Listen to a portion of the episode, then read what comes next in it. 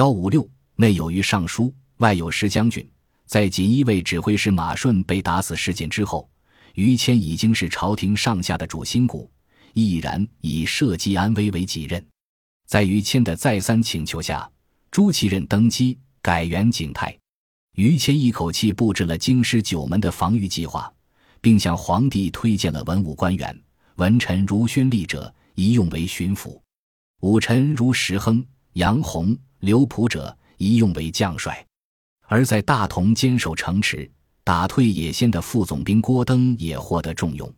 北京城军事方面的总节制石亨更是一员猛将，方面委屈，美然极息，在边关与瓦剌打了几十年仗，此次兵败逃回，但于谦仍对他委以重任。虽然此后他和徐有贞一起发动南宫复辟，但他无疑是此时北京城最急需的军事指挥官。瓦剌人畏之如虎。呼为石爷爷。名人李梦阳曾寻访石亨大胜野县的清风殿战场，当地老人告诉他，当年石亨在战场上神勇无比，像割草一样把瓦剌军成排砍倒。将军此时挺戈出，杀敌不亦草与蒿，追北归来血洗刀，白日不动苍天高。在当地老人眼中，石恒直逼霍去病、郭子仪，因破汉室朴瑶将。还以唐家郭子仪。民间有言：内有于尚书，外有石将军。于谦更是颁布了著名的军令：临阵将不顾军先退者，斩其将；军不顾将先退者，后队斩前队。在战斗中，于谦特别重视谍报工作。英宗刚随野先大营走远，于谦就得到线报，马上下令前线大炮轰击，不必投鼠忌器。随后。于谦指挥各地官员，将野先在各地的间谍逐一捕获。如野先的重要向导小田儿，经常出现在使团中间，暗中窥探明军虚实。于谦受记事郎王伟将其擒杀。于谦主张主动出击，不向野先示弱。几场城门伏击战打消了野先的速胜梦。兼之天寒地冻，秦王大军纷纷开拔，也先遂拔营北遁，北京城保住了。在随后关于英宗回国的交涉中，于谦始终主张接回朱祁镇。景泰帝朱祁帖将朱祁镇视为最大威胁，对朝臣生气地说：“朕本不欲登大位，当时见推石出清等，都是你们让我当皇帝的。”于谦却从容地回答：“天位已定，宁复有他？故理当素奉迎耳。”但是随后朱祁牛想改易太子。将朱祁镇的儿子换成自己的儿子，于谦勉强签字。在改换太子后，朱祁炫为笼络朝臣，给官员发双倍薪水，于谦又推辞不受。名人有人指责于谦不见景泰帝一处，认为只要于谦力争，景泰帝就能收回成命。而王世贞指出：“你们想多了，夫人主以私爱寓意太子，虽刘侯不能得之汉高，而谦能得之景帝乎哉？”刘邦想废太子刘盈改立赵王如意，张良都不敢开口直谏，凭什么认为于谦就能说服景泰帝？毕竟这是皇帝的家事。于谦用人只看才能功绩，不看出身，由此得罪了不少大臣勋贵。于谦并非精神洁癖者，并未刻意打压既得利益者、高门子弟、有才立功者，他也会表彰。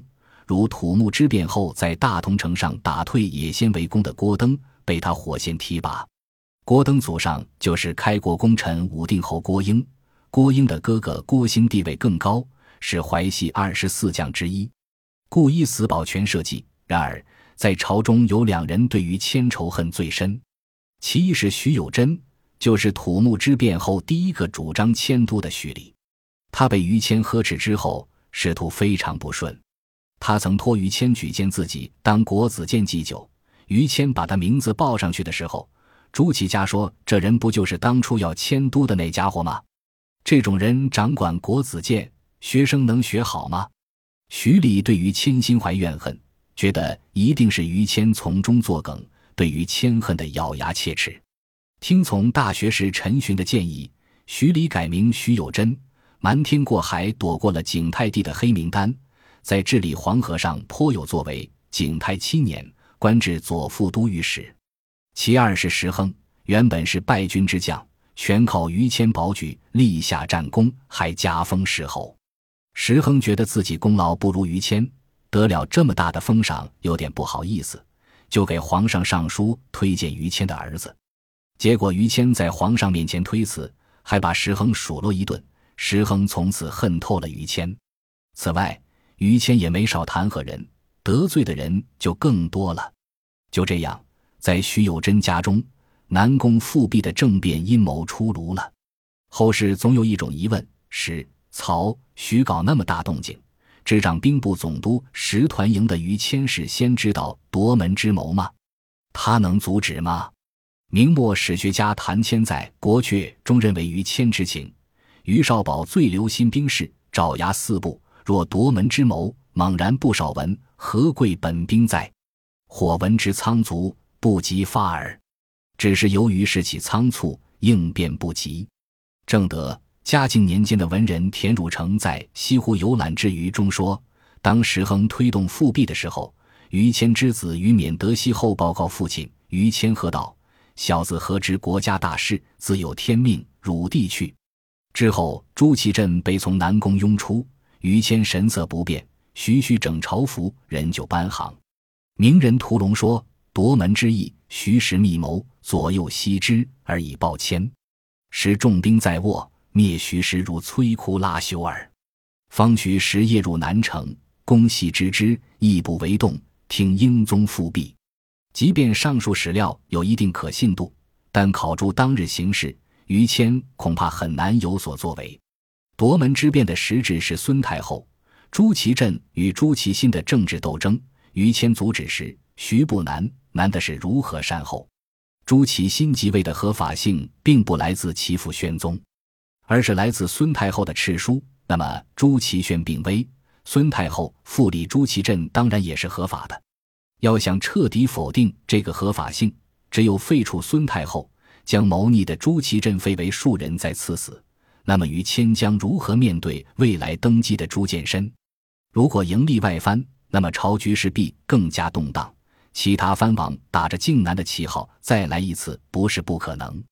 总之，如果于谦当日有所行动，那么他就不再是于谦，而是王莽、曹操、司马昭。在南宫复辟当日凌晨，景泰帝听闻朝堂钟鼓大作，大惊，问左右曰：“是于谦吗？”左右告诉他是上皇复辟了。病榻上的朱祁峰知道自己的政治生命了结了，眼神空洞。嘴中无奈的念叨：“哥哥做好，好。”